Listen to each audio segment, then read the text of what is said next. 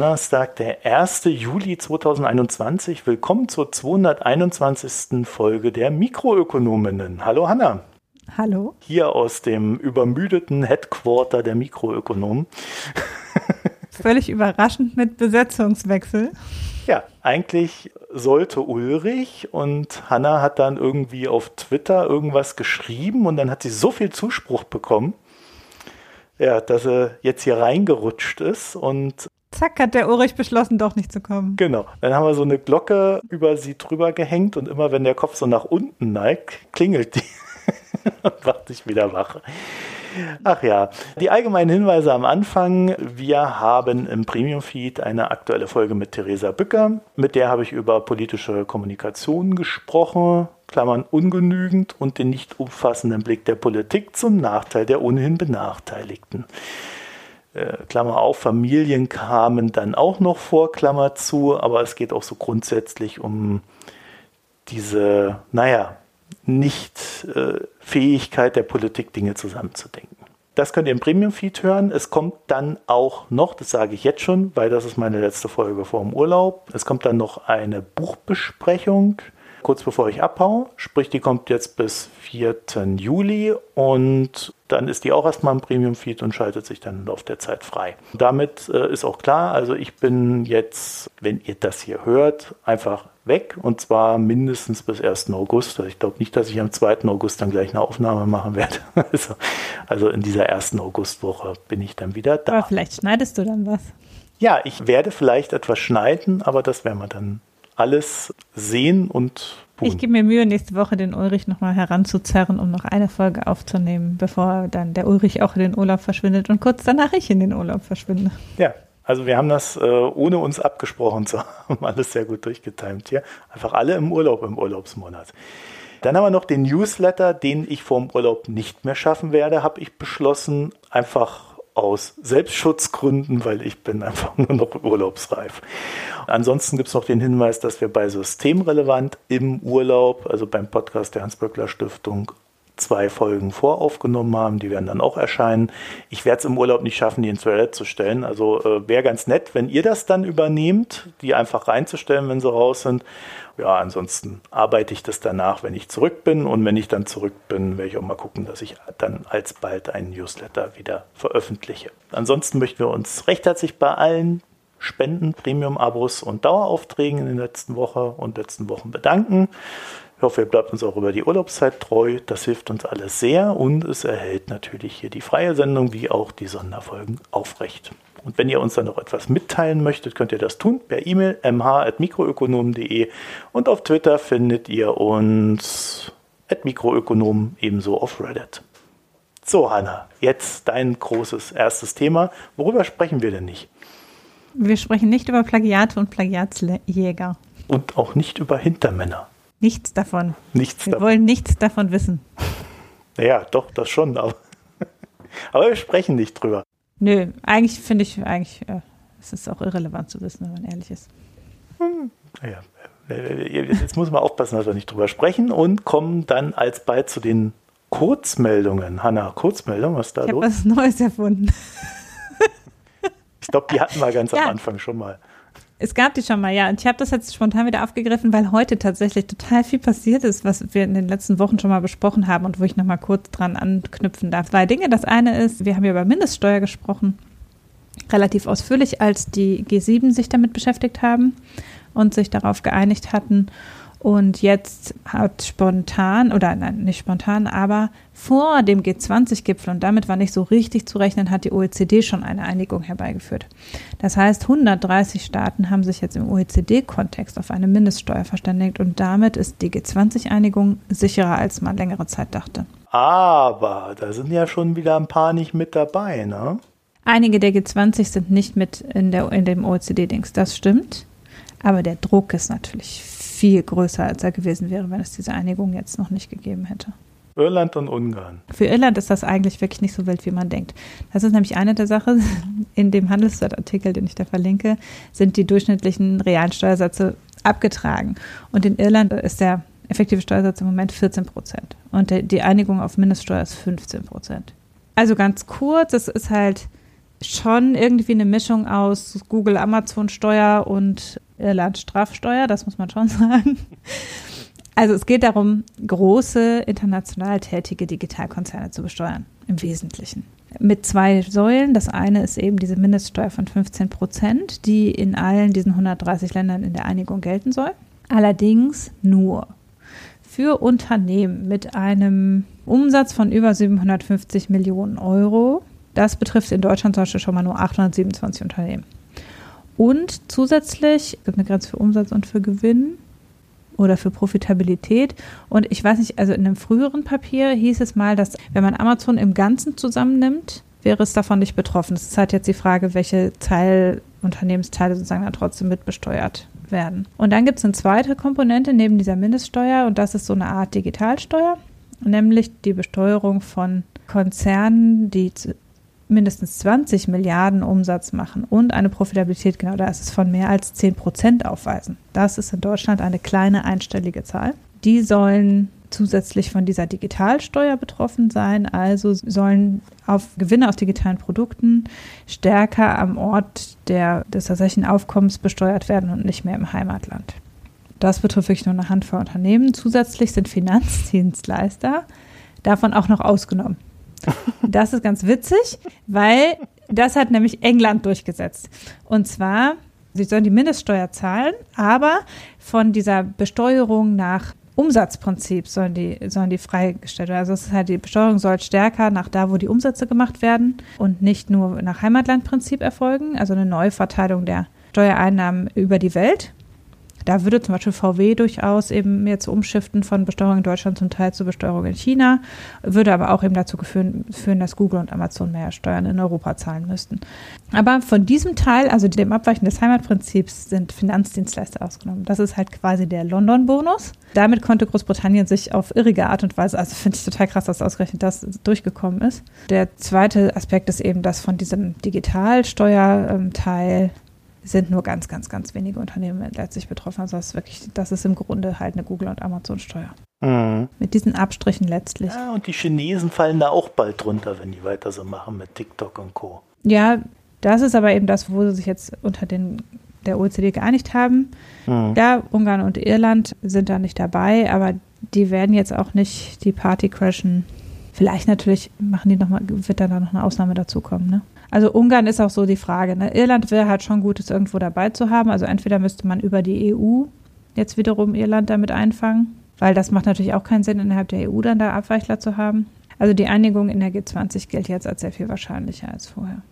Die Ratio hinter, also dass man dem UK da diese Ausnahme genehmigt hat, könnte ja durchaus sein, dass man eh davon ausgeht, dass wenn man das UK, also wenn man da diesen Marktzugang zu Europa weiter dicht hält fürs UK, dass dann eh es so viele Verschiebungen geben wird, also dass man gar nicht darauf angewiesen ist, dass die da ihr kleines Boni-Ding bekommen haben, zumindest seitens der EU. Das wäre mal so ein Erklärungsversuch, aber da werden wir sicherlich in den nächsten Wochen noch viel drüber lesen. Wie gesagt, das ist jetzt tatsächlich heute Nachmittag gekommen, die Nachricht. Ja. Was hast du noch? NRW hat jetzt vor der, in der letzten Sitzung, glaube ich, im Landtag vor der Sommerpause noch ein neues Klimaschutzgesetz für NRW verabschiedet. Ähm, das da haben die das echt Klimaschutzgesetz genannt. Ja, es heißt Klimaschutzgesetz. Und es äh, einigt sich mit sich selbst auf CO2-Neutralität bis 2045.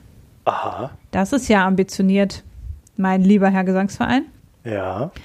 Und also statt 2050. Und dieses ambitionierte Ziel wollen sie dadurch erreichen, dass sie Windkraftanlagen bis auf 1000 Meter Nähe von Siedlungen verbieten. Und zwar nicht nur die großen, sondern auch Alles. die kleinen. Jedes Windrad muss jetzt 1000 Meter vom Dorf wegstehen.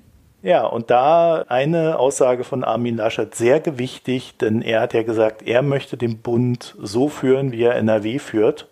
Wir wohnen ja, beide in ja NRW, kleiner Disclaimer. Wir wollen das nicht. Ich meine, ich habe keine Kinder, mir ist vieles erspart geblieben, aber ich will das nicht, dass, dass der Bund so regiert wird wie NRW zusammen mit der FDP. Ja, dieser NTV-Artikel liest sich wie Realsatire. Also im Prinzip beschloss der Landtag Klimaneutralität bis 2045, also fünf Jahre früher. Und diese ähm, 1000 Meter Mindestabstand für Windkraftanlagen. Und dann sagt, sagt die NRW-Bauministerin, die Landesregierung steht zum Windausbau in NRW, weil wir den erneuerbaren Energiemix brauchen. Haha. Konkrete Maßnahmen gibt es übrigens auch nicht, wie dieses bis 2045 erreicht werden soll, sondern es steht einfach nur drin, bis 2045 beten wir herbei, dass NRW klimaneutral ist so ungefähr. Und also es fehlen im Prinzip sektorale Einsparungsvorgaben. Was will man im Verkehr erreichen, was in der Industrie? Andreas Pinkwart sagt, das ehrgeizigste Klimaschutzgesetz eines Bundeslandes. Und Deutschland kann seine Ziele nur erreichen, wenn wir hier in Nordrhein-Westfalen unseren Beitrag dazu leisten. Und unser Beitrag ist, wir verbieten Windkrafträder in der Nähe von Siedlungen. ist, ja, also es ist, NRW lobt sich selbst. Ja, damit wird in NRW faktisch fast kein Windrad mehr gebaut. Ja, also das ja, weil wir sind ja, das muss man vielleicht für Menschen, die nicht in NRW wohnen, sagen. NRW ist sehr dicht besiedelt. Man ist ja eigentlich immer in der Nähe von 1000 Meter von einer Siedlung. Ja, ich habe mir so ein bisschen, äh, ja, so ein bisschen bei den Lobbyisten da von den Windkrafträdern geguckt, die, die sind schier durchgedreht. also, das ist so, wenn du das liest, diese Nächte auf der Palme. Wir sind gespannt, wie viel Windräder NRW bis nächstes Jahr gebaut hat. Zusätzlich gibt es auch noch äh, eine kleine Facette in dem Gesetz, das habe ich heute aber nur auf Twitter gesehen und auf die Schnelle nicht mehr wiedergefunden, ist, dass man außerdem in NRW nicht wird klagen können auf Einhaltung der Klimaschutzziele. Also quasi verhindern sie damit, dass jemand gegen dieses Gesetz klagt, wie das jetzt auf Bundesebene gemacht worden ist. Das wird sozusagen auf, auf Landesebene verhindert. Also es ist explizit ausgeschlossen, äh, dieses Gesetz einklagbar zu machen. Wie gesagt, ich habe das heute nur auf Twitter gesehen. Ich müsste den Tweet nachher raussuchen, dann kann, können wir den Tweet verlinken. Ja. ja, ist halt die Frage, ob man dagegen dann nicht auch wieder klagen kann. Ja, da wird man dann halt vom Bundesverfassungsgericht gegen klagen genau. müssen, ne? Ja. Weil vom Landesverfassungsgericht, ich weiß nicht genau. Also bin ich ja mal gespannt. Auf jeden Fall. Ja. ja, also wir leben in spannenden Zeiten hier in NRW und dann geht's natürlich noch weiter. Nochmal mit der FDP. Nochmal. Ähm. Das, also, ist auch so eine Witznachricht, nämlich. Also die deutsche Start-up-Szene ähm, will sagen, die Start-ups, die durch die Hülle der Löwen finanziert worden sind, das darf man sich jetzt auch nicht groß reden, das ist nicht die deutsche Start-up-Szene, sondern ebenso zehn Start-ups, die bei die Hülle der Löwen mitgemacht haben oder da in der Jury sind. Die haben zusammengeschmissen und haben 500.000 Euro an die FDP gesendet und haben das aber, die müssen das ja eh publik machen und haben also das genutzt, um damit für sich selbst auch noch Werbung zu machen oder für die FDP, man weiß es nicht genau, haben das groß verkündet in der Bild-Zeitung und auf Twitter, dass sie, um Rot-Rot-Grün zu verhindern, jetzt an die FDP spenden. Die eine Frage ist natürlich, ob man Rot-Rot-Grün verhindert, also ob Rot-Rot-Grün eine realistische Option ist, sind wir noch nicht sicher. Ob man das verhindern kann, indem man spendet an die FDP, ist noch viel unsicherer. Vor allen Dingen lautstark, ähm, ne? Also, weil ist ja die Frage, ob nicht ähm, man Rot-Rot-Grün am besten verhindern würde, indem man Schwarz-Grün macht. Aber gut, wie auch immer. Sie haben befunden, dass die FDP den zukunftsweisenden Weg für, hat für die deutsche Zukunft und sagen auch, also in dem Artikel, den ich da rausgesucht habe, der nicht in der Bildzeitung ist natürlich, sagt Thelen, aber dass eine Innov Regierungsbeteiligung der FDP die Innovationskraft der deutschen Wirtschaft nachhaltig stärken würde und es Klima und unsere Ressourcen müssen geschützt, aber dabei soll trotzdem die Realität nicht aus den Augen verloren werden. Ich denke, ja. Ja, ich will mal ein einziges innovatives Startup von Frank Thelen sehen. Zeig Eben, mir also eins. Einerseits das, also wie ausgerechnet diese Unternehmen für Innovationskraft stehen oder sein können, ist mir sowieso schon ein Rätsel. Aber andererseits ist auch dieses dabei die, trotzdem die Realität nicht aus den Augen verlieren, wo ich denke, ja, was ist denn die Realität? Also wer verliert denn die Realität aus den Augen, indem er äh, sagt, eine wirtschaftsfreundliche Politik äh, ist notwendig, die das Klima zwar schützt, aber die Realität nicht aus den Augen verliert. Also es ist, da beißt sich ja ja, ich bin mir auch nicht so sicher, ob das ein kluger Schachzug war, weil das erste, woran ich gedacht habe, war Mövenpick und die Möwenpick-Steuer, als die FDP das letzte Mal mit Fördergeldern äh, in, in eine Regierung eingezogen ist. Da haben wir lange dran zu knabbern gehabt. Aber äh, wir nehmen ja alles ernst und also habe ich mir die Klimapolitik der FDP angeguckt.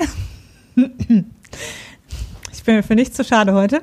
Also, das ist wirklich großartig. Ähm,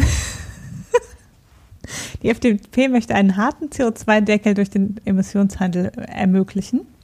Hä? Ja, natürlich ist E- Emissionshandel ist immer ein harter CO2-Deckel. Es gibt eine feste Anzahl an Zertifikaten. Ja. Ja, aber sie wollen das also äh, machen, indem sie es auf weitere Sektoren, glaube ich, ausweiten. Das ist aber ja auch schon geplant. Und nämlich, der Staat gibt vor, wie viel CO2 im Jahr ausgestoßen werden darf. Nein. Bis 2050 wird diese Schritt, Vorgabe schrittweise gesenkt. Oho, das ist ja noch ambitionierter als das NRW-Klimaschutzgesetz. Wer viel CO2 spart, muss weniger Zertifikate kaufen und spart Geld. Die FDP hat endlich verstanden, was der Emissionshandel bereits seit zehn Jahren tut. Also das Programm heißt üben, übrigens German Engineered Klimaschutz. Dadurch können, also wenn wir bis 2050 unsere Emissionen auf Null senken, dann können wir die Pariser Klimaschutzziele sicher erreichen. Nein, können wir nicht. Und wie tun wir das? Mit German Engineered Klimaschutz entwickeln wir neue technologische Lösungen, die aber in der ganzen Welt benutzt werden können. Zum Beispiel, indem wir durch Wasserstoffantrieb und synthetische Kraftstoffe die fossilen Treibstoffe nach und nach überflüssig machen oder auf elektrischen Antrieb zurückgreifen. Und man kann quasi überall nachlesen, dass elektrischer Antrieb der erste Weg ist und Wasserstoffantrieb sich nur in wenigen Fällen lohnt und synthetische Kraftstoffe noch in weiter Ferne sind. Aber die FDP glaubt an Wunder und denkt, dass wir durch synthetische Kraftstoffe schaffen, unsere dicken Autos nicht abschaffen zu müssen. Übrigens gibt es in der Industrie schon Lösungen aus Deutschland, in der Stahlproduktion mit Wasserstoff als Energieträger kein Kohlendioxid mehr ausstoßen zu müssen. Ja, weil die Industrie nämlich weiter ist als die FDP. Die FDP ist da ja durchaus bei der Industrie. Man muss da immer nur fragen, bei welcher Industrie.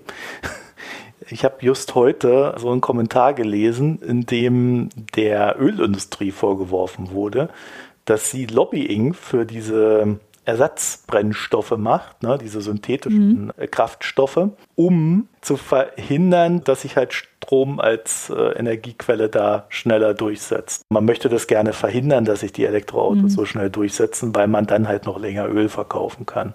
Und das sind natürlich schon auch so Kämpfe, die man, glaube ich, da im Hinterkopf haben muss, wenn man diese ganzen Sachen betrachtet. Auf der anderen Seite hat jedes deutsche Autounternehmen mittlerweile alles außer Elektro beerdigt. Ja. Weil es erzeugt nur Kosten und es lenkt die Institution davon ab, in diesen Wettkampf um Elektroautos vollends einsteigen zu können. Also es, es, nimmt einfach Ressourcen weg, die gebraucht werden, um jetzt den Markt zu sichern. Und da muss ich sagen, wenn, wenn, man, wenn man da einfach der betroffenen Industrie, der Autoindustrie folgt und nicht der Ölindustrie, dann ist die FDP in dem Fall absolut schädlich für eine, eine ja. der deutschen Kernindustrien. Und das muss man sich mal ja, vorstellen. Genau. Die FDP. ja, und auch in vielen anderen. Also es ist ja klar, ich habe eben noch mal eine Fraunhofer-Studie rausgesucht, die jetzt für die neuen Klimaziele 2045 sagen, wie können wir es überhaupt schaffen? Und die sagen halt ganz klar, Vorrang muss Elektromobilität haben. Dann kommt Wasserstoff. Mhm. Und mit einem, wenn wir auf synthetische Kraftstoffe setzen, schaffen wir es auf keinen Fall. Dann kommt noch eben Gebäudedämmung, äh, CO2-Bindung, brauchen wir auch alles noch zusätzlich. Aber die sagen halt ganz klar, in der Industrie macht Wasserstoff Sinn, sonst macht nur Elektroantrieb Sinn. Synthetische Kraftstoffe sind noch viel zu weit am Anfang. Das ist glasklar. Und diese Fakten, die haben weite Teile, die Großindustrie hat das verstanden, die setzen auf Wasserstoff. Im Lkw-Bereich wird eher auf Wasserstoff als auf, auf, synthetische Kraftstoffe und zum Teil eben auch auf Elektroantrieb ge äh, gesetzt. Und äh, ja klar, die Autounternehmen sowieso, die haben das lang genug verschlafen, aber jetzt langsam haben es alle kapiert. Und das halt das, also ich habe wirklich den Eindruck, dass die FDP und diese FDP-nahe Wirtschaftsblase die sind hinter dem, was die Industrie schon erkannt hat. Und das ist halt schon ein Armutszeugnis. Ja, also gerade für eine Partei, die ja für die deutsche Wirtschaft glaubt, ja. äh, sich einsetzen zu wollen. Aber da steckt natürlich schon so eine gewisse Wahrheit drin, weil das halt auch nur so ein gewisser Teil dieser Wirtschaft ist. Das ist eben nicht dieser global agierende Teil der deutschen Wirtschaft, der dann etwas ins Ausland verkauft. Oder zumindest nicht ganz. Und äh, das finde ich schon, ich weiß nicht, da ist die FDP echt abgerutscht. Aber gut, kommen wir mal zu was genau. anderem, bevor wir uns hier mit diesem. Und zwar, kennt ihr noch CLOs? Anna, erinnerst du dich? Möglicherweise haben wir schon mal darüber gesprochen, aber erzähl doch mal. Ja, CLOs, Collateralized Loan Obligations. Mhm. Man nehme mehrere Kredite, so um die 200 vielleicht, und bündele sie in einem Paket. Das Paket wiederum macht man handelbar, am Schwupps hat man einen CLO. Ne, das kennst du ja vielleicht aus der Finanzkrise, nur eher mit Hypotheken. Ich wollte gerade sagen, it's a recipe for disaster. genau, und nicht mit Krediten. Also die Aufteilung ist dann natürlich schon so, dass 70 Prozent oder so sind völlig sichere Papiere oder 72 Prozent und dann kommen dann so, je nachdem, wie so das Risiko gewollt ist, immer mehr unnütze Papiere rein, die unwahrscheinlich, bei denen unwahrscheinlich ist, dass das Geld zurückkommt. So kann man sich einen kleinen Risikomix zusammenstellen und in Zeiten niedriger Zinsen ist das natürlich etwas, was ja irgendwie Sinn macht.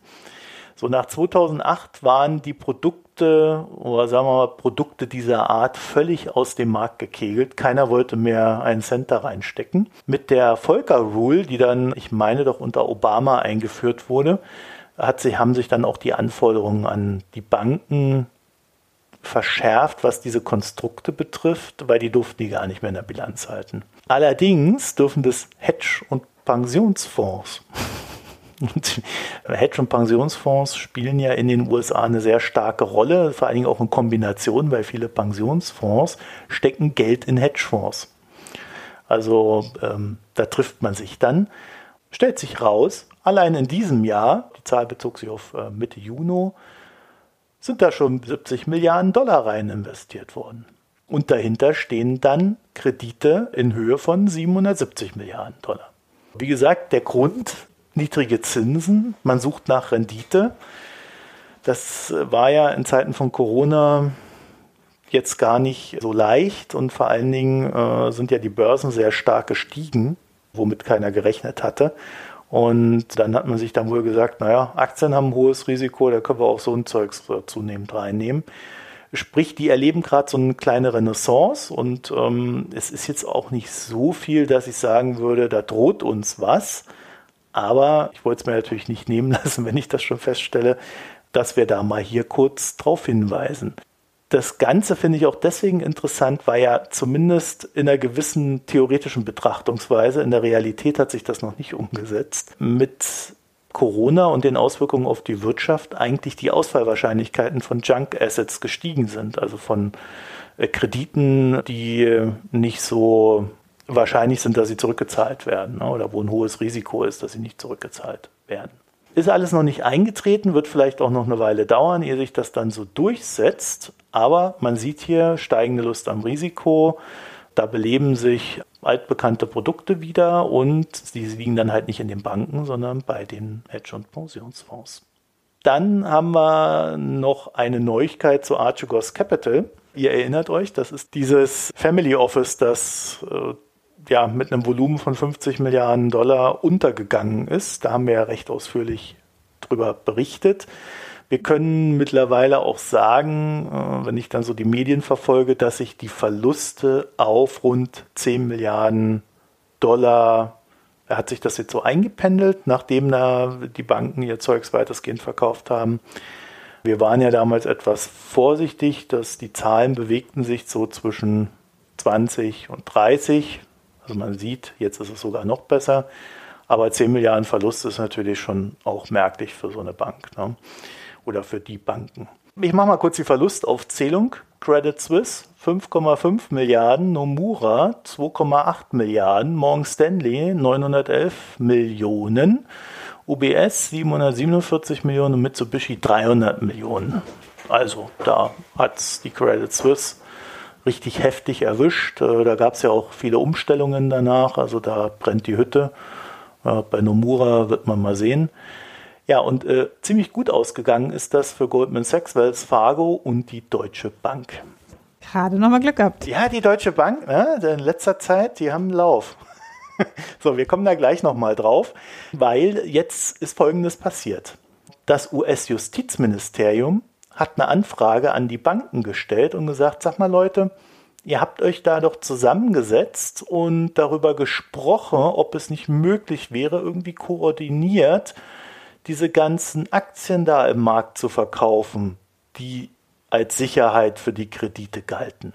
Also ihr erinnert euch, da haben wir auch drüber gesprochen, als wir darüber berichtet haben, dass sich die Banken tatsächlich zusammengesetzt haben. Und jetzt sagt das US-Justizministerium, ja, erklärt uns mal, was ihr da gemacht habt. Weil klingt ein bisschen nach Kartellbildung. ehrlich gesagt, da wäre ich so gar nicht drauf gekommen. Aber äh, ist eigentlich logisch, ne? Viele Banken setzen sich zusammen und bestimmen, was machen wir mit den Vermögenswerten, wie verkaufen wir die am besten über den Markt. Jetzt ist es halt so, es gab damals dem Vernehmen nach eine Einigung, aber nicht alle haben sich an diese Einigung gehalten. Und Goldman wird nachgesagt, dass sie sich hm. noch nicht mal irgendwie geeinigt haben. Also jetzt ist dann echt die Frage, ob schon das Zusammensetzung als das, die versuchte Kartellbildung gilt oder weil irgendwie fünf, sechs Banken sich geeinigt haben auf etwas und zwei, drei nicht mitgemacht haben, ob das dann die, die sich geeinigt haben, irgendwie ein Kartell gebildet haben. Also das wird noch recht interessant, was dabei rauskommt. Es war halt damals so, dass einzelne Banken vorgeprescht sind und dann einfach so ihre Aktien verkauft haben. Ja, Goldman Sachs, Deutsche Bank und interessanterweise Morgan Stanley. Und bei Morgan Stanley weiß man nicht, was da passiert ist, weil, ihr erinnert euch an die Liste, ich habe da ja gerade 911 Millionen an Verlust aufgezählt. Äh, das heißt, was wir da wissen, die haben irgendwie mit als erste ihre Aktien auf den Markt gekloppt und trotzdem so viele Verluste gemacht. Und die Begründung, die man jetzt hört, ist, sie sagen, ja, wir mussten erstmal evaluieren, welche Verpflichtungen wir überhaupt haben, ehe wir handeln konnten. Das heißt, die haben schon verkauft einen Teil und dann wahrscheinlich festgestellt, oh, da hinten haben wir noch ein paar rumliegen und, und da hinten in dem Aktenordner ist auch noch irgendwas und haben dann so peu à peu hinten raus ihr Risikomanagement dann erst aufdröseln können. Da würde ich als Behörde ja auch mal hingucken, warum die das nicht gleich wissen. Für mich ist da in dem Fall die Frage, also Kartell wird vielleicht schwierig zu sein, aber es ist zumindest so, dass wenn man sich abspricht beim Kauf oder Verkauf einer Aktie, äh, dass das grundsätzlich nicht erlaubt ist. Also du darfst dich nicht mit anderen Marktteilnehmern koordinieren. Wenn jetzt dann vielleicht aus der Kartellklage nichts kommt, könnte es sein, dass dann die Kursmanipulation im Raum steht. Das aber dann wirklich mhm. nur für die Banken, die dann ja sich wirklich abgesprochen haben. Ne? Das ist also dieses Moving in Concert nennt sich das, abgesprochene Geschäfte. Demgegenüber steht dann aus meiner Sicht die Finanzmarktstabilität, also dass das Ziel war, die Aktien nicht einfach so auf den Markt zu kloppen und die Kurse nach unten zu treiben.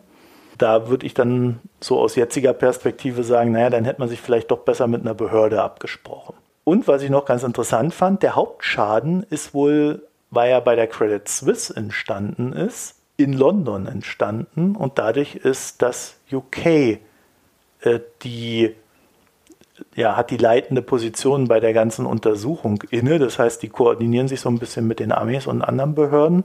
Und das dürfte dann auch mit dem US-Justizministerium abgesprochen sein, dass man diese Kartellrechtsgeschichten da untersucht. Hanna, kommen wir mal zu dir. wir wollten schon immer Nein. mal über Hanna reden. Es gibt sogar einen Hashtag Ich bin Hanna. Ich habe es ja noch mal rausgeschafft. Ich bin nicht mehr Hanna. du bist nicht mehr Hanna.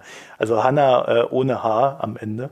Genau. Trotzdem habe ich gedacht, ich sage mal ein bisschen was mit meinem Wissenschaftsmanagement-Hintergrund äh, zu der Twitter-Aktion, Hashtag-Aktion Ich bin Hanna. Ohne jetzt da die Tiefen der Forschungslandschaft beleuchten zu wollen, sondern mehr so, wie sind eigentlich die regulatorischen und finanziellen Rahmenbedingungen, in, in denen die Unis da agieren. Weil das ist ja was, Frau Karliczek geriert sich ja so, als könnte sie für das alles ja gar nichts. Also die Befristung macht ja nicht die Bundesministerin, sondern das machen ja schließlich die Unis, also sind die Unis schuld. Also ganz kurz zum Hintergrund, für die, die es vielleicht nicht mitbekommen haben, was auf Twitter zumindest nicht möglich war, es war äh, eines der erfolgreichsten Hashtags der letzten Woche. Das Bundesministerium für Wissenschaft und Forschung hat ein Video veröffentlicht, ein Erklärvideo zum Wissenschaftszeitvertragsgesetz, in dem eben die Hauptakteurin Hanna hieß und was ein wirklich so zynisches Video war. Es ist inzwischen nicht mehr online, aber da wurde quasi gesagt, ja, also zwar sind die Verträge in der Wissenschaft am Anfang äh, befristet, aber es ist ja so, wenn man da nur schlau genug und schnell genug agiert und gut ist, dann macht das nichts, weil dann kann man dann auf eine Lebenszeitposition kommen. Also es war wirklich äh, sehr zynisch gegenüber all den Menschen, die jetzt nach zwölf oder mehr Jahren immer noch befristet an Unis tätig sind, weil es quasi sagt, naja, du hast halt nur nicht planvoll genug agiert. Und du bist nicht gut genug. Und genau, das hat Frau Kalczak jetzt ja auch mehrfach gesagt, dass Hochqualifizierte sich keine Sorgen machen müssen. Was bedeutet, dass alle, die befristet an Unis auf lange Zeit sind, offensichtlich nicht hochqualifiziert sind. Ja, vor allen Dingen hat sie dazu Aber, gesagt, äh, dass die ja in die Wirtschaft gehen können. Nee, die können eine Anschlussverwendung finden. in der Wirtschaft. Aber gut, das sind ja. nur die, äh, das sind nur die, die zynischen Nachzügler, die Frau Kadicek in den letzten Tagen noch nachgeliefert hatte. Ähm, aber der Anfang war eben, dass es zunächst dieses Video gab, dann haben ganz viele Leute sich auf Twitter halt unter dem Hashtag Ich bin Hanna Einblicke gewährt letztlich in ihre Beschäftigung und Arbeitssituation, die ja wirklich bei ganz vielen Leuten in der Wissenschaft erschreckend ist. Also, dass es eben nicht ist, dass man eben mal drei Jahre promoviert und in der Zeit einen befristeten Vertrag auf drei Jahre hat, sondern in, je nach Fach und je nach Uni eben in einer Reihe von sechs Monatsverträgen oder drei Monatsverträgen angestellt ist und eben oft auch nur in Teilzeit, obwohl man Vollzeit arbeitet. Netterweise haben sich auch zahlreiche Professorinnen und Professoren zu Wort gemeldet und eben auch gesagt, sie solidarisieren sich da und auch die großen Wissenschaftsverbände haben in breiter Zahl sich damit solidarisiert, sodass es dazu eine Anhörung im Bundestag gab letzte Woche, in der auch wenig schöne Dinge zum Teil gesagt wurden und dann äh, jetzt auch dann doch das Ministerium Stellung nehmen musste. Die Stellungnahmen waren auch alle nicht, haben es kein bisschen besser gemacht. Also in der einen Debatte hat eben Bundesministerin Karliczek dann sozusagen nochmal nachgelegt und gesagt, naja, also das sei eben, die, das Bundesministerium könne ja nichts dafür, die Regelung müsse ja von den Unis getroffen werden und die Unis wären eben dann in der Verantwortung. Dann ist nochmal hat sie eben diesen Satz mit der Anschlussverwendung. Also Hochqualifizierte müssten sich ja keine Sorgen machen, denn sie könnten ja eine Anschlussverwendung finden. Also sie hat sich insgesamt maximal peinlich und vor allem auch unwissend geäußert. Also so, dass man sehr deutlich dran packen kann, dass sie selber wirklich keine Ahnung hat. Ach ja, genau, sie hat ja gesagt, ach, ja, im Bundestag hat sie gesagt, Sie wollte ja eigentlich eine Evaluation durchführen der Befristungsverhältnisse an Unis. Das konnte sie aber nicht machen, weil seit Monaten ja an den Unis nichts passiert. Was halt auch alle Leute, die digital lernen seit drei Semestern, äh, hochgradig lächerlich finden, wenn die Bundesministerin sowas sagt. Gut, aber wie gesagt, ich wollte gar nicht so sehr auf diese politischen Komponenten, sondern wollte ein bisschen was dazu sagen, wie es eigentlich zu dieser Situation kommt. Also die Fakten sind, mh, ungefähr 92 Prozent der wissenschaftlich Beschäftigten an Universitäten sind befristet beschäftigt. Das betrifft eben eigentlich alle Doktorandinnen und Doktoranden und auch fast alle Postdoktorandinnen und Postdoktoranden, sagen wir mal so. Es gibt da eben ganz wenige Postdoc-Stellen, die entfristet sind und die meisten entfristeten wissenschaftlich Beschäftigten arbeiten nicht im engeren Sinne im Wissenschaftsbetrieb. Also sind nicht aktiv Forschende oder Lehrende, sondern arbeiten in Bereichen, also in Geschäftsführung, in Projektkoordinationsstellen, auf Lehrkoordinationsstellen, also in so sagen wir mal, Servicedienstleistungen in der Wissenschaft. Also ich zum Beispiel bin ja auch wissenschaftlich beschäftigt, bin entfristet beschäftigt an einer Uni, aber eben im Wissenschaftsmanagement im weitesten Bereich. Das heißt, letztlich alle, die wirklich forschen und nicht Professorinnen oder Professoren sind, in der Breite sind befristet beschäftigt. Zusätzlich ist die Teilzeitquote an Unis halt relativ hoch. Also, äh, also je nach Fach liegen die Vertragsumfänge eben zwischen unter 50 Prozent und 75 Prozent, aber in sehr vielen Fächern gibt es kaum Verträge mit 100 Prozent. Trotzdem wird in der Regel deutlich mehr als 40 Stunden gearbeitet. Warum das überhaupt möglich ist, weil de facto ist es eigentlich in Deutschland verboten, Leute länger als zwei Jahre sachgrundlos befristet zu beschäftigen. Man kann mit Sachgrund natürlich Leute befristet beschäftigen. Das wäre der Fall, wenn die Mittel befristet wären. Also zum Beispiel, wenn man auf einem Forschungsprojekt arbeitet, das ein Drittmittelgeber finanziert hat, dann das Forschungsprojekt läuft zwei Jahre, dann hat man nur für zwei Jahre einen Betrag, Vertrag. Das ist Befristung mit Sachgrund und nicht vom Wissenschaftszeitvertragsgesetz abgedeckt. Aber man kann eben zusätzlich bis zu zwölf Jahre befristet beschäftigt werden, regulär, wenn man in der Wissenschaft arbeitet, solange man auf einer sogenannten Qualifikationsstelle ist. Das heißt, aus Gründen der Qualifikation, weil man ja noch lernt, ist es okay, jemanden in einer Serie von Kettenverträgen bis zu zwölf Jahre befristet zu beschäftigen, sechs Jahre bis zur Promotion und nochmal sechs Jahre nach der Promotion.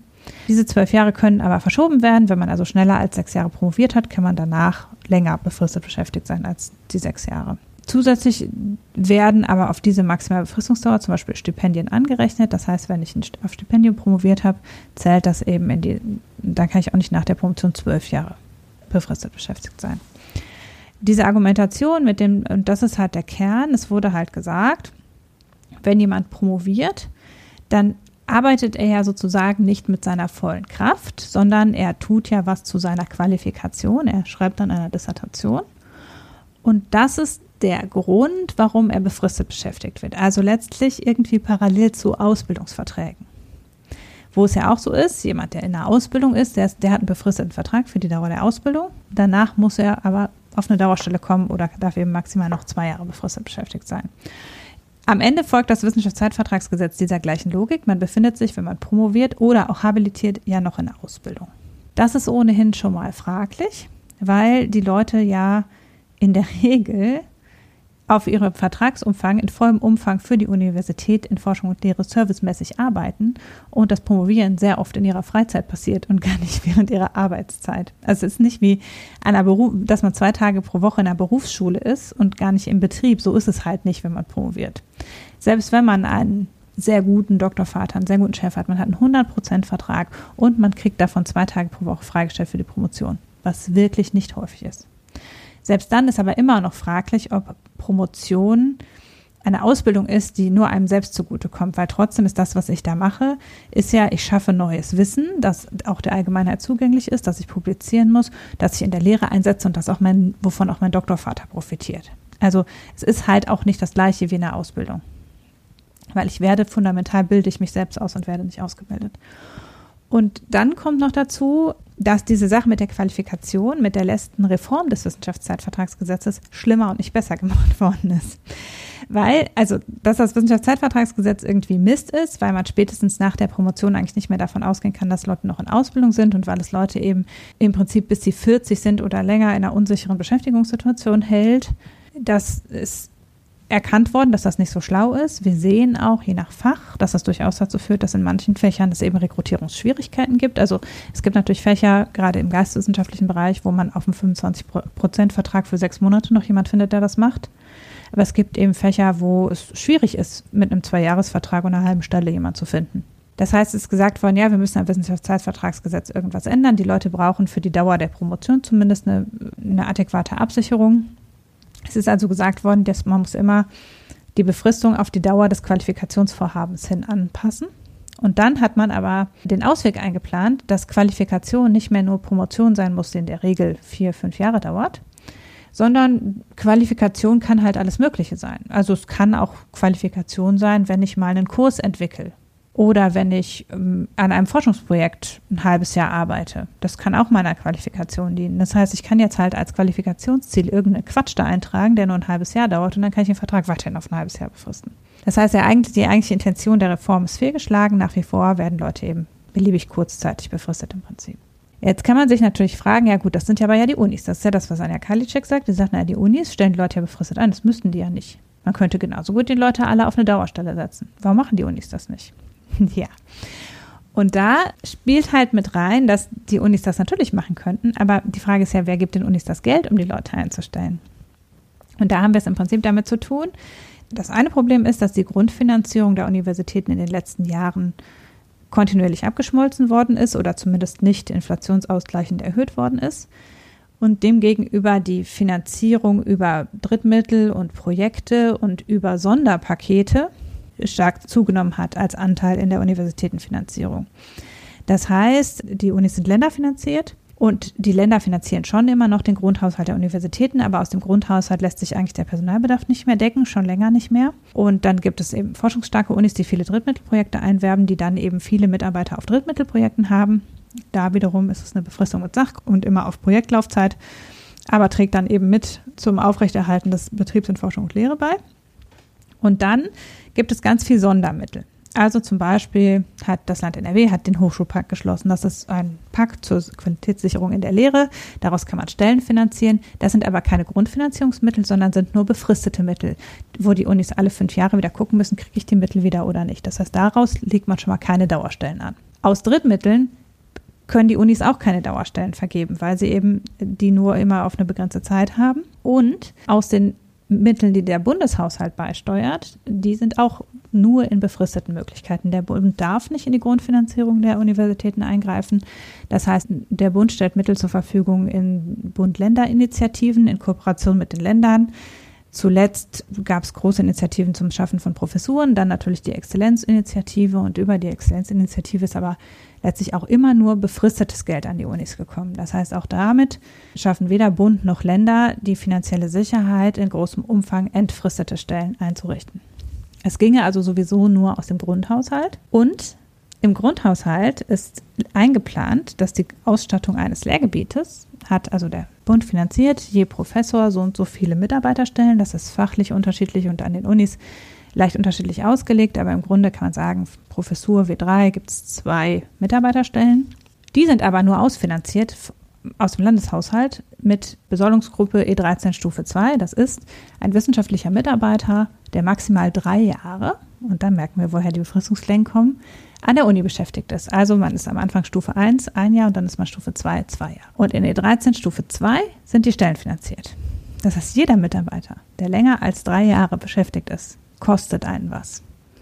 Und das muss ich wiederum einsparen, indem ich dann eben die Stelle eine Zeit lang unbesetzt lasse, indem ich mein Sekretariat nicht besetze, indem ich lauter Leute nach dem ersten Jahr wieder rausschmeiße oder solche Sachen. Also irgendwie muss man eben jeden, der länger als drei Jahre braucht, muss man quasi äh, gegenfinanzieren. Damit schaffe ich natürlich nicht, dass ich einen Anreiz habe, jemanden, der Postdoc ist, der also schon in E13 Stufe 4 oder 5 ist, weil er schon länger als sechs Jahre an der Uni ist. Es ist schon nicht attraktiv, einen Postdoc überhaupt einzustellen und schon gar nicht den zu entfristen, weil der wird ja mit der Zeit immer teurer. Und man kriegt halt aus aus dem Haushalt niemals diese Stelle dann finanziert. Das heißt, zwar entscheiden die Unis über diese Befristung, aber sie tun das am Ende unter anderem deshalb, weil sie nicht die Möglichkeit haben, die Stellen dauerhaft zu besetzen. Das liegt natürlich an den Ländern, weil die Länder die Finanzierung stellen. Genauso liegt es aber am Bund, weil der Bund das Wissenschaftszeitvertragsgesetz erlässt. Das heißt, Anja Karliczek könnte natürlich was am Wissenschaftszeitvertragsgesetz tun, könnte sagen, alle nach Promotion zum Beispiel dürfen nur noch in Ausnahmefällen befristet beschäftigt werden oder nach Promotion gelten die normalen Regelungen des Teilzeit- und Be Teilzeitbesoldungs- und Befristungsgesetzes, also eben diese sachgrundlose Befristung bis zwei Jahre. Dann wäre immer noch die Möglichkeit zu sagen, na, ich habe gerade nur Projektmittel und kann die Projektmitarbeiter aber nur befristet beschäftigen, aber im Postdoc-Bereich müsste ich die Leute dann auf entfristete Stellen setzen. Und dann müssten die Länder nachziehen, müssten die Finanzierung stellen. So wäre zum Beispiel einer der Wege. Aber das heißt, das, was Anja Kalitschek sagt, ja, ich gar nichts dafür, sind da ist die Uni schuld. Ganz so stimmt es nicht, weil die Unis letztlich nicht den Finanzrahmen haben, um es anders zu machen. Und noch eine Randbemerkung dazu. Natürlich wussten das die Leute, die die Reform des Wissenschaftszeitvertragsgesetzes gestaltet haben, auch schon. Und es gab auch einen umfangreichen Vorschlag dafür, zumindest für einen Teil des, des Postdocs-Bereichs Stellenkategorien zu schaffen, die unbefristet sind. Und das hätte für die Unis viele Vorteile, weil sie, wenn jemand unbefristet beschäftigt ist, dem natürlich auch Aufgaben geben können, die auf Dauer angelegt sind. Weil die Studenten profitieren ja auch nicht davon, wenn das wissenschaftliche Personal ständig wechselt, weil dann hat niemand von denen besonders Lust, sich einzuarbeiten, viel in die Lehre zu investieren und so weiter, sondern dann hat man Interesse daran, möglichst schnell die Promotion durchzuführen und wieder zu gehen. Das heißt, für Studenten wäre es fundamental besser, wenn mehr wissenschaftliches Personal nicht befristet beschäftigt wäre. Und man könnte das auch nochmal betonen, weil nämlich nicht, äh, nicht befristet Beschäftigte haben sehr viel höhere Lehrverpflichtung. Also Promovierende haben eine Lehrverpflichtung von vier Semesterwochenstunden und unbefristet beschäftigt, wissenschaftlich beschäftigt, haben eine Lehrverpflichtung von neun bis 18 Semesterwochenstunden. Das heißt, es könnte auch mehr Lehrleistung erbracht werden, wenn man die Leute unbefristet beschäftigen würde. Aber dafür müsste eben der finanzielle Rahmen nachgezogen werden und der könnte es aber übers Gesetz halt natürlich erzwingen. Warum lügt die da jetzt so offensiv, die Frau? Also ich glaube, einerseits weiß ich es wirklich nicht. Also ähm, okay. Ich möchte mich nicht despektierlich äußern, aber Anja Kalitschek ist halt keine Akademikerin. Ja, im Zweifelsfall muss man das ja nicht sein. Ne? Man kann ja Leute fragen, die von der Materie Ahnung haben. Also, das hat ja verschiedene Facetten. Die Hochschulrektorenkonferenz hat sich im Rahmen, also ich habe gehört, im Rahmen der Reform des Wissenschaftszeitvertragsgesetzes sei am Ende eine umfassende Reform an der Hochschulrektorenkonferenz gescheitert. Das weiß ich nicht, ob das stimmt, das ist ein Gerücht, aber es ist durchaus denkbar. Deshalb, weil natürlich äh, wir in Deutschland die Unis so organisiert sind, wir haben das Lehrstuhlprinzip. Das heißt, wenn man Professor ist, dann ist man in seinem Lehrgebiet der direkte Vorgesetzte seiner Mitarbeiter und man entscheidet inhaltlich in Forschung und Lehre über alles selbst und auch über den Einsatz seines Personals. In dem Kontext ist es natürlich schwierig, Leute unbefristet zu haben, weil wenn dann der Professor wechselt, sitzen halt die Mitarbeiter da, die der nicht eingestellt hat. Und Professoren wechseln halt die Uni, das gehört irgendwie so dazu. Das heißt, man würde unbefristet Beschäftigte eigentlich schlauer direkt an Fakultäten und nicht in Lehrgebieten einstellen. Es wäre eine sehr viel bessere Lösung. Es ist auch die Lösung, die außerhalb von Deutschland, Österreich und der Schweiz in den meisten anderen Ländern so gemacht wird. Das ist so, dass eben jenseits der Promotion das wissenschaftliche Personal, das hauptamtlich lehrt, ist am Fachbereich angestellt und nicht am einzelnen Lehrgebiet. Das führt aber dazu, dass man natürlich nicht mehr direkt einen Durchgriff hat als Prof auf diese Mitarbeiter. Und ich habe das Zitat gehört aus den Verhandlungen zum Wissenschaftszeitvertragsgesetz, es kann ja nicht nur Häuptlinge geben. Eine Reform dieser Arbeitsbedingungen rüttelt auch an den Machtverhältnissen in Universitäten. Und das heißt, es gäbe, auch wenn Anja Karliczek sich jetzt auf die Fahnen schreiben würde, das Wissenschaftszeitvertragsgesetz zu ändern, gäbe es da viel Front dagegen. Das ist kein einfaches Projekt. Das heißt, ob sie jetzt unbedingt die Erste ist, die ausgerechnet das angeht, wo sie selber von ihrem Hintergrund her nicht aus der Wissenschaft kommt, ist halt besonders fraglich. Sie hat auch in der Legislaturperiode äh, sehr viel mehr Anstrengungen auf die berufliche Ausbildung, auf die Ausgestaltung des zweiten Bildungsweges, auf, auf Dinge im Schul- und Kita-Bereich gelegt als auf den Universitätsbereich. Also sie hat sich nie besonders interessiert gezeigt am Universitären, alles in allem. Aber naja, das BMBF ist zum Beispiel auch ein großer Geldgeber in Drittmittelprojekten. Das heißt, natürlich hätte man auch im BMBF Handhabe, die Arbeitsbedingungen gerade in selbst ausgeschriebenen Drittmittelprojekten zum Beispiel auch nochmal darüber zu beeinflussen und müsste sich dafür nicht direkt mit den Professoren kloppen. Aber das sind eben so Feinheiten, wo ich nicht sicher bin, ob das auf ihrer politischen Agenda weit genug oben steht. Dann ist es so, dass tatsächlich sie, glaube ich, jetzt so dieses, was sie sagt, dass da plappert sie halt Sachen nach, so, so Mythen eigentlich. Ne, sowas wie, die Leute sind ja hochqualifiziert und finden eine gute Anschlussverwendung. Ja, das hört man dauernd. Nur auch das ist halt nicht die Realität. Weil natürlich promovierte Naturwissenschaftler, Mathematiker, auch die meisten Wirtschaftswissenschaftler und Juristen finden gute Jobs. Aber die finden halt gute Jobs auf der Ebene, die sie auch nach einem Masterabschluss hätten bekommen können. Also die Promotion ist keine echte Qualifikation für eine Laufbahn in der Wirtschaft. Sie schadet einem auch nicht, und es wird in der Regel als ein Signal verstanden, dass man leistungsbereit ist, aber mehr halt auch nicht. Da kann ich halt auch ein einjähriges MBA-Programm machen und dann wird mir das auch attestiert, dass ich zusätzlich zu meinem normalen Job leistungsbereit bin. Ich werde nicht, wenn ich promoviert bin und sechs Jahre an der Uni gearbeitet habe, werde ich nicht genauso eingruppiert in Erfahrungs- und Anrechnungszeiten in der Wirtschaft, wie wenn ich sechs Jahre schon im Unternehmen tätig gewesen wäre sondern ich steige irgendwo wieder ein. Also viele machen nach der Promotion, wenn sie in die Wirtschaft gehen, dann noch ein Trainee-Programm. Also man steigt irgendwo eher im Level Junior ein. Das heißt, man findet zwar einen Job, aber wenn man in Geld denkt, ist diese Zeit verschwendet. Das ist so das eine. Natürlich kann man trotzdem sagen, es hat Spaß gemacht, es war nett an der Uni zu arbeiten, ich habe da Wissen für die Welt generiert und deshalb hat mir es trotzdem Spaß gemacht. Aber wenn man das Hauptinteresse hat, zu forschen und Wissen für die Welt zu generieren, dann möchte man auch vielleicht ja keine Anschlussverwendung in der Wirtschaft finden, sondern man möchte eine Anschlussverwendung in der Wissenschaft finden.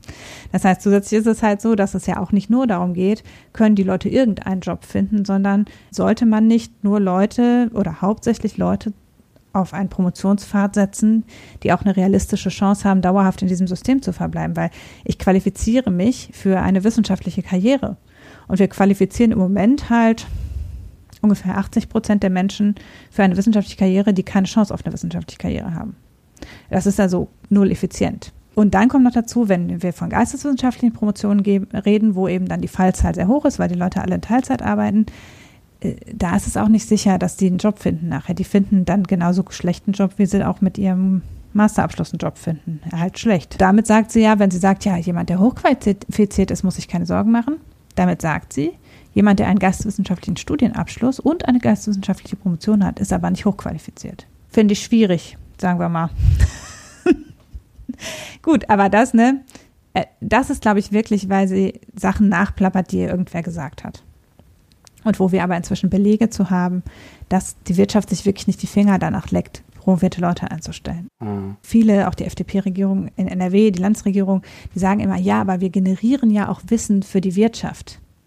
Und ja. ich denke, nein, tun wir nicht. Also so sieht's aus. Ich wollte eigentlich nur eben diese Rahmenbedingungen auch aus der Hochschulfinanzierung dazu beitragen, weil das der Bereich ist, wo ich mich ganz gut auskenne und mich ansonsten halt darüber aufregen, wie wenig wertschätzend das Ganze ist. Und am Ende brauchen wir halt auch gute Forschung, weil viel mehr haben wir auch nicht zu bieten, also als Land. Also ja, das ist das, was mich so am meisten an der Geschichte wundert. Also unsere Zukunft basiert darauf. Rohstoffe werden wir hier wahrscheinlich keine mehr groß finden bei uns. Ja, da haben wir natürlich einerseits über diese verschiedenen Regelungen, über Landes- und Bundesfinanzierung und den Bundeszuschuss zu den Unis, der nur so indirekt erfolgt und so weiter, ist es halt einfach nicht dazu gemacht, einen besonders guten strategischen Durchgriff zu haben.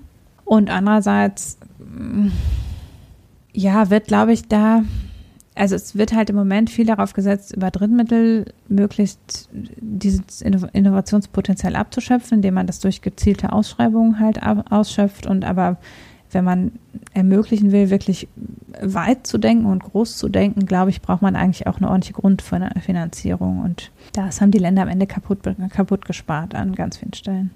Ja. Also im Grunde ist es wie mit jeder anderen Infrastruktur, haben wir halt auch die Bildungsinfrastruktur ja, das scheint so unser Thema hier zu sein in Deutschland. Haben wir uns einfach ja. kaputt gespart. ja. Aber, Aber du wolltest auch halt noch über was für Hausfrau, Zukunft reden. Ne? wir haben ja noch ein Zukunftsthema. Es mhm. geht um Solarpanels. Und ich glaube, irgendwie heute schaffen wir die positiven Grundvibes von letzte Woche nicht so. Es klingt mir alles so negativ. Ja, es geht um Menschenrechtsprobleme bei Solarpanels. Genau. ich wollte ja, ich wollte nicht gleich mit der Tür ins Haus fallen. Ihr erinnert euch, es gab in Deutschland mal eine Solarindustrie. Der, also vielleicht erinnert sich der eine oder die andere. Da gab es auch mehr Arbeitsplätze, als es in der Kohle gibt. Aber das ist ja ein ganz heißes Thema, da wollen wir, wollen wir gar nicht ran also diese Solarindustrie, die war aufgepumpt mit Staatsmilliarden und wurde dann naja, mehr oder weniger fallen gelassen und mittlerweile wird die Produktion von China dominiert. Marktanteil 70 Prozent. Weltmarktanteil.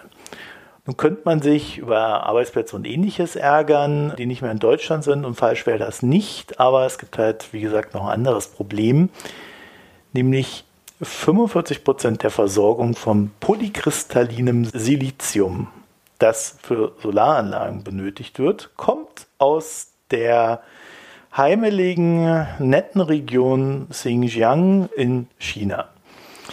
Und für die nächsten Jahre wird erwartet, dass der Anteil Chinas an der Versorgung auf 90 Prozent steigt.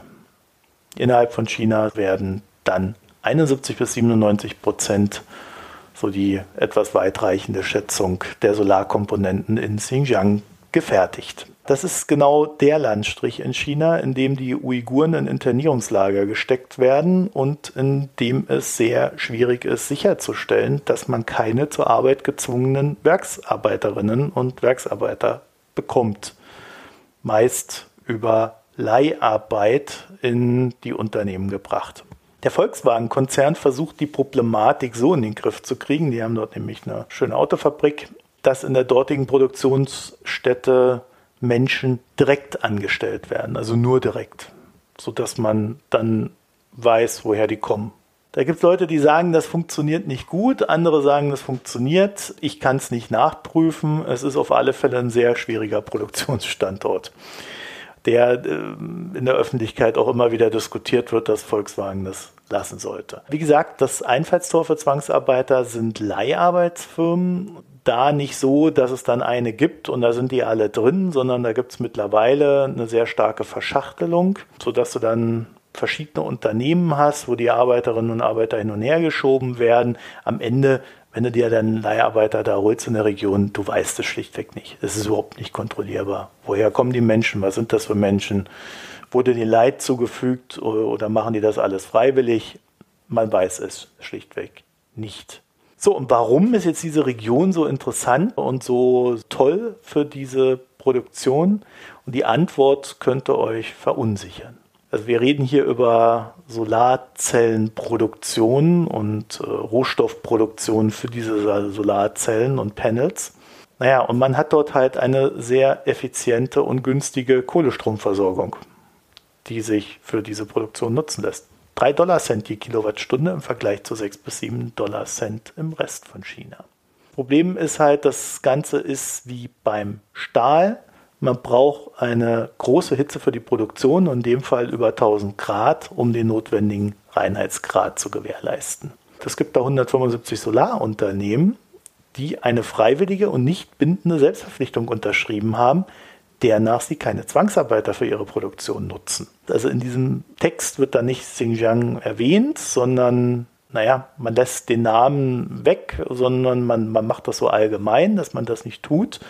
Aber eigentlich weiß jeder, dass, naja, genau das im Mittelpunkt des Ganzen steht. Zugleich wissen wir aber durch diverse Studien, wir werden euch da auch eine verlinken, äh, dass es halt in dieser Industrie schlichtweg den Einsatz von Zwangsarbeiterinnen gibt. Also das ist recht gut mhm. hergeleitet und bewiesen. Ich habe auch noch eine Zusammenfassung von CNN, in der auch die weniger subtilen Wege der Zwangsarbeitereinsetzung beschrieben werden. Also das ist ein recht ausgeklügeltes System, was dort läuft, aber eben auch nicht immer. Und wir sind jetzt an so einem Punkt angelangt, an dem die USA Sanktionen gegen diverse chinesische Unternehmen verhängen, die in Xinjiang produzieren, also Solarpanels produzieren.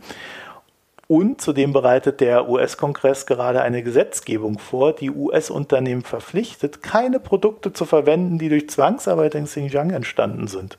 Das ist quasi das Lieferkettengesetz der USA ist auch so ein bisschen die Hölle friert ein. Ne? also das, dazu hat China jetzt tatsächlich geführt. Und faktisch bedeutet das seitens der USA einen Einkaufsstopp, weil, und das sagen dann auch die Unternehmen, die da einkaufen würden, es gibt keine Möglichkeit, eine verlässliche Beweiskette zu pflegen. So, die Unternehmen bereiten sich darauf natürlich jetzt schon vor und verlangen von ihren Zulieferern so sogenannte Nachverfolgungsprotokolle. Äh, ja, da kann man natürlich dann auch irgendwas eintragen und so weiter. Also äh, wie das sichergestellt ist, weiß auch kein Mensch an der Stelle. Das Ganze ist natürlich auch für uns in Europa interessant, weil wenn die USA da vorpreschen, können wir uns da natürlich mal wieder nicht ausnehmen. Und auch wir in Europa können Stichwort deutsches Lieferkettengesetz natürlich dann entsprechend auch nicht sicherstellen, dass dort alles seinen rechten Gang geht. Also Problem an der Sache ist wirklich, äh, es ist nahezu nicht kontrollierbar, ob und wie Unternehmen in China produzieren. Das nächste Ding ist, wenn du dann so eine Sanktionsgeschichte für Xinjiang machst, naja, dann gehen die einfach in eine andere Region und verkaufen das aus der heraus. Ja, da wird halt die Produktion gefaked. Mhm. Das war auch ein großer Einwand bei den Verhandlungen im US-Kongress, dass man da gesagt hat, ja, eine Region hilft uns da nicht weiter. Ne? Und das ist ja auch so grundsätzlich so ein Gegenargument gegen Sanktionen. Also wenn, dann musst du halt den ganzen Staat treffen, aber das möchte man dann bei China vielleicht nicht. So, und die Frage bleibt nun erstmal offen, wer was wo produziert, sprich, ob die nicht chinesischen Produzenten dann von der Gesamtlage profitieren können. Dafür gibt es erste Anzeichen. Das bedeutet aber natürlich auch, dass man dann Preisnachteile hat. Ein mögliches Szenario ist, dass die chinesischen Hersteller ihre Produktion aufsplitten. Das heißt, für Inlands wird halt dann in Xinjiang gearbeitet und der Rest in anderen Regionen. Ist dann halt teurer, ist dann halt so. Aber so kann man dann die Solarpanels zum Export nutzen. Und ob dann in den anderen Regionen wirklich keine Zwangsarbeiter eingesetzt werden, sprich, dass man dann einfach aus Prinzip die ganzen Uiguren dann in diese Unternehmen reinsteckt, was vielleicht noch schwieriger zu kontrollieren und herzuleiten ist, das weiß man dann natürlich auch nicht. Ja, also mein Fazit so aus der ganzen Sache war, ich glaube, dass der Westen da ab einem gewissen Punkt auf einem Auge blind sein möchte. Ich meine, das deutsche Lieferkettengesetz hat das einfach so gelöst, dass man nur die letzte Produktionsstufe kontrolliert. Das, da würde also reichen, wenn die Chinesen ein fast fertiges Solarpanel nach Balland exportieren. Und dann hätte man das wieder gelöst, weil ja sozusagen das deutsche Lieferkettengesetz halt gar nicht die ganze Lieferkette betrifft. Das ist eine Möglichkeit, dieses auf einem Auge blind oder eigentlich auf ein Dreiviertelauge blind ja. umzusetzen. Ja, am Ende spricht natürlich alles das, spricht für globale Koordination. Ne? Also würden jetzt tatsächlich nicht nur die USA Sanktionen gegen einzelne Firmen in dieser Provinz erlassen, sondern würden wir uns global vernetzen, damit es eben keine Verlagerung Nachbarländer, keine ähm, Lücken in der Lieferkette und so weiter gäbe, würde das natürlich alles viel besser funktionieren. Aber, äh, und dann gibt es auch nicht dieses, dass man sozusagen in eine äh, Gefahr läuft, dass andere einem dann die günstigen Produkte wegkaufen oder man selber einfach teurer einkaufen muss. Ja, ein Stück weit haben wir natürlich da auch verpasst, uns nicht davon abhängig zu machen, ne? weil eben die äh, wir an vielen anderen Stellen der Welt zugelassen haben, dass sich etwas teurere aber dann zu ordentlichen Bedingungen produzierte Produkte nicht durchsetzen, weil wir sehr gern bereit waren, da darauf zu setzen, dass es schon in China alles, dass die Chinesen da schon für sorgen, dass da alles mit rechten Dingen zugeht. Ne? Ja, ja, im Sinne Also, der Markteffizienz. Äh, ist halt schwierig, wenn erstmal der Markt da so konzentriert ist, dann kommst du da halt nicht mehr raus. Das ist halt abgefahren. Ne? Ja, aber ähm, man kann da noch was draufsetzen, weil natürlich wir wiederum wissen, dass China zahlreiche Rohstoffe aus, Af aus fragwürdigen Produktionsbedingungen in Afrika bezieht. Also das, was sozusagen nicht abgebaut werden kann im eigenen Land. Da hat China sich halt im großen Stil in Minen im südlichen Afrika eingekauft. Und da wissen wir halt auch, dass da Kinderarbeit und Zwangsarbeit und Arbeit unter völlig unzureichenden Sicherheitsstandards äh, gang und gäbe sind. Gerade eben in weitgehend chinesisch dominierten Landstrichen inzwischen. Das heißt, das ist ja noch nicht der Anfang der Lieferkette so gesehen und wir können da eben in die andere Richtung auch noch weitergehen und noch viel mehr Dreck gewinnen. Mhm. Also wenn wir Kupferproduktion angucken oder Siliziumproduktion, Sandproduktion zum Teil auch.